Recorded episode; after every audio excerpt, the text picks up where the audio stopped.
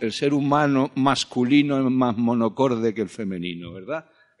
está el, hombre encajonado en su sitio y no sufre grandes modificaciones de nada. Es la mujer la que tiene la mayor capacidad perceptiva, la mayor capacidad sensitiva y, por tanto, en donde aparecen realmente las dificultades. Porque muchas de esas dificultades, efectivamente, son imputables a los tratamientos. Eh, sobre todo a determinados tratamientos que provocan disminución de la libido, sequedad vaginal, incluso heridas, patatín y patatán, que tardan un tiempo en curarse, que sí, eso es verdad, pero no es toda la verdad. Vamos a ver si, si me sé explicar. Verán, más que ir a casos específicos, a mí me gustaría tratar de colocarlo en la actitud de que entendieran o que entendiéramos, es una especulación, por supuesto, se puede estar de acuerdo con lo que voy a decir, o solo aunque no me tiren zapatos, tomates sí, porque no duelen, pero zapatos no, por favor. Entonces, lo que quiero decir es que los seres humanos estamos en un momento histórico, en un momento evolutivo. La humanidad pasa por muchas fases y ahora mismo estamos en una fase, como cualquier otra. De lo que hay que tratar es de entender qué clase de fase es esta. Primero, desde el punto de vista estrictamente sexual, vivimos una fase en donde está, de una parte, hipersexualizada la sociedad, de una parte, pero de otra parte, las mujeres son fundamentalmente el objeto del deseo. Eso creo que mm, está bastante claro. Y desde bien chiquititas están socializadas para ser deseables. ¿Qué quiere decir eso? Que ahí es donde la mujer pone más carne en el asador a lo largo de toda su vida. Y eso no quiere decir que no pueda ser ingeniero, arquitecto o lo que se le pegue a la gana. Pero esa otra parte no la va a abandonar sencillamente porque vive en un entorno que no se lo permite. ¿Sí? Y es lo que va a modular la inmensa mayoría de sus acciones, de una parte. Entonces, lo que hemos visto también es que las personas que tienen problemas en la sexualidad durante los procesos tumorales va a depender fundamentalmente de la clase de relación de pareja que tenía antes de que empezara el proceso. ¿Sí? Hay una gran diferencia, sobre todo hablando con los numerosos pacientes de cáncer que hemos tenido la oportunidad y necesidad de tratar a lo largo de toda la vida. Hay una marcadísima diferencia. ¿Qué clase de vida sentimental, afectiva, sexual tenían antes con respecto a la que tienen después. De otra parte, ¿por qué decimos esto? Verán, aquí ya empezamos con las provocaciones. La sexualidad que está atravesando la humanidad en esta fase es fundamentalmente hedonista. Es más, el maestro de la escuela a la que pertenezco, el director de nuestros estudios, nuestras actividades, se atreve a decir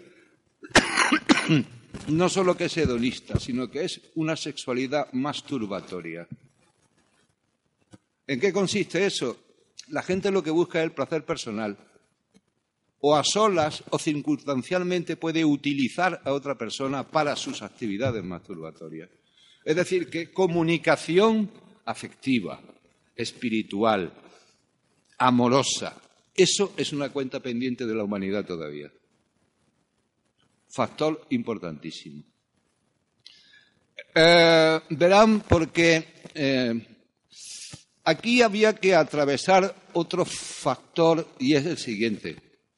Verán, casi todos ustedes, vamos a contemplar la enfermedad tumoral desde el punto de vista genético, casi todos ustedes tienen una edad y una formación en donde, bueno, los conocimientos genéticos actuales están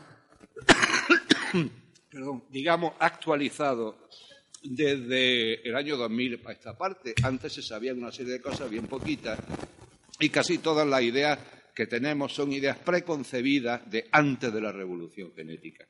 ¿Por qué digo esto? Disculpen.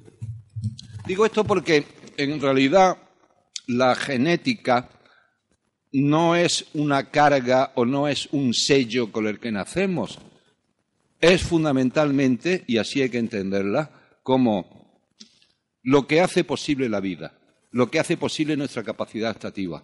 No hay ni un solo paso metabólico que el ser humano dé, ni un paso afectivo, ni una idea que se le ocurre que no esté propiciada por un movimiento genético. Es decir, que no es una cosa pasiva, una cosa como un lastre con el que tú naces. Es lo que te posibilita la vida, es lo que te hace cambiar, es lo que te hace aprender, es lo que te hace evolucionar, es lo que te hace apasionarte, es lo que te hace todo, todo está mediado por una actividad genética. ¿Qué ocurre? Pues verán, desde el punto de vista de este, esta visión genética, el cáncer es en realidad una mutación genética. ¿Qué significa? Se produce un cambio y en virtud del cual hay una serie de circunstancias que cambian en la persona. Le voy a poner una anécdota para que vean hasta qué punto la genética humana es desconocida. El ser humano tiene aproximadamente 30.000 genes. Una hortensia, esa flor tan bonita y tan abigarrada que hay, tiene 300.000 genes. ¿Qué significa? ¿Que es diez veces más potente, lista y capaz que el hombre? No, ya verán. Lo que significa es que la hortensia prácticamente ha culminado su proceso evolutivo. Es decir, que lo que tenía que ser y que decir y que expresarse una hortensia ya lo ha hecho. ¿Qué significa esto? Verán, 30.000 genes del ser humano. Eso representa el 2% de su material genético.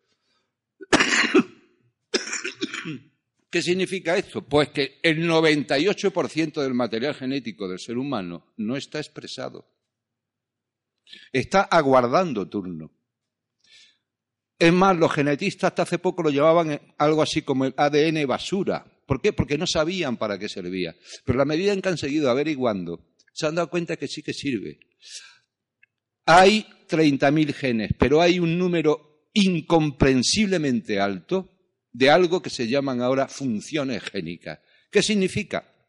Significa que en la medida en que el ser humano se enfrenta a una situación nueva en su vida, de la que no tiene memoria ni personal ni histórica, inventa un recurso nuevo adaptativo. Para eso echa mano a ese 98% de material desconocido y da una respuesta original. En la medida en que continúa su originalidad, puede ir tomando más parte de ese material.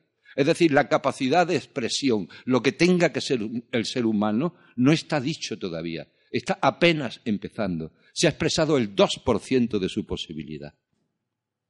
¿Me siguen un poco hasta ahí?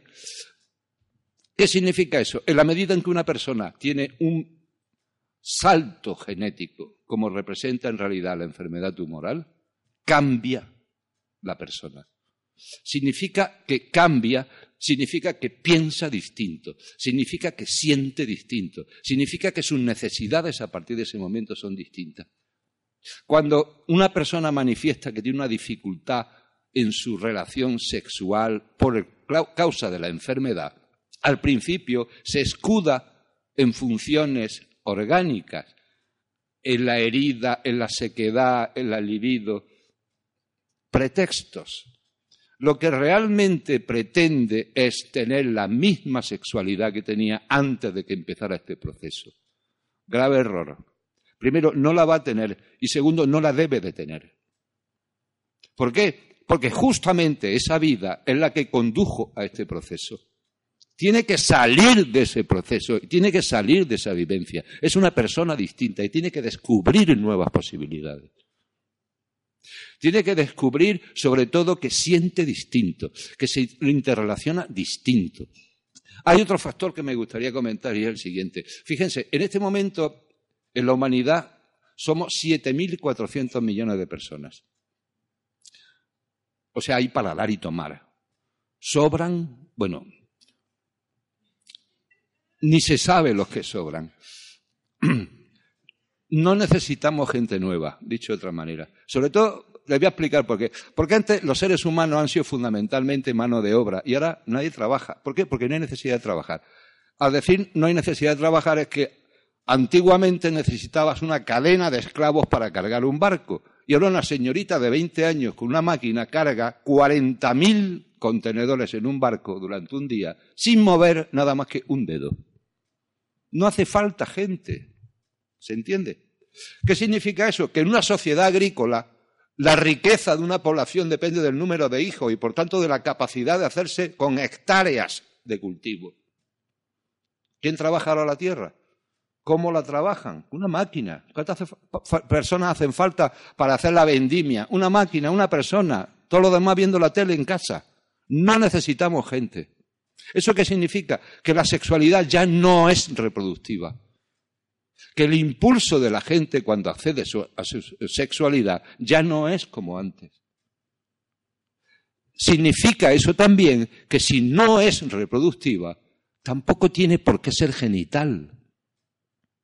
La sexualidad es un factor fundamentalmente de complicidad sentimental, espiritual, de vivencia de otra clase de relación. ¿No le llama la atención el hecho de que en la humanidad cada vez hay más expresiones sexuales distintas que si los homosexuales masculinos, femeninos, transgéneros? Bueno, mire, todo eso no tiene capacidad reproductiva, tiene otras capacidades, tiene otras inquietudes, va persiguiendo otras necesidades, va despertando otras posibilidades espirituales. Por eso, una sociedad que es fundamentalmente reaccionaria reacciona en contra de esos movimientos. ¿Por qué? Porque representa un cambio y, por tanto, interesarme por ellos para entenderlos. Y eso me obliga a mí también a cambiar y me da pereza cambiar.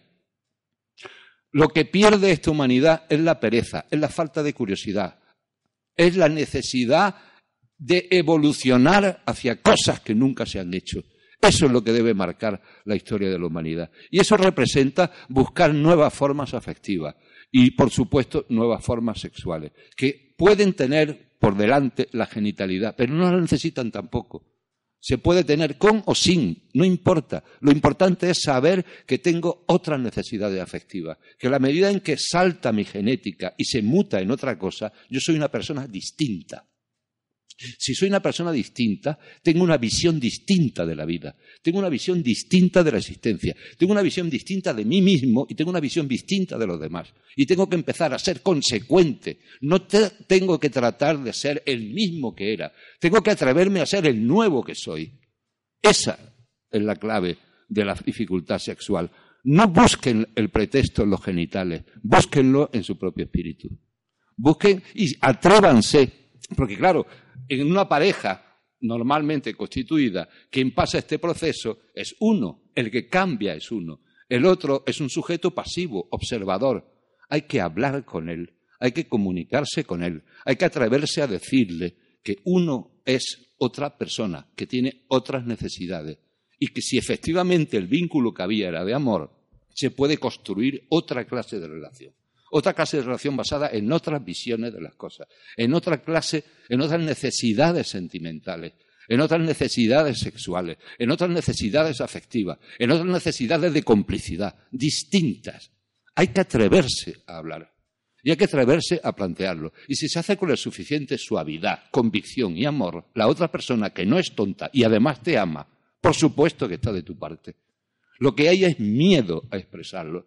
Prefiere uno ser el que siempre fue, aunque esté insatisfecho con aquella persona, que atreverse a dar el paso nuevo. Eso es lo que tiene pendiente la humanidad y eso es lo que tiene pendiente las personas que tienen una enfermedad tumoral. Le voy a contar una cosa, un chisme, que por cierto muchas personas lo sabrán, pero creo que no se le da la, la debida importancia. Mire, desde hace mucho tiempo los citólogos, los que estudian las células, saben que las células del ser humano están preparadas para ser inmortales y lo que realmente no conocen es por qué no son inmortales. Es decir, el proceso del envejecimiento y muerte está todavía muy mal entendido, muy mal comprendido. Cuando surge una enfermedad tumoral, una cosa que se descubre en el tumor es que esas células son inmortales hasta el punto de que hay células en los laboratorios, la célula HL famosa, que proceden del cáncer de una señora de útero que se murió hace casi 100 años en Nueva York, las células HL.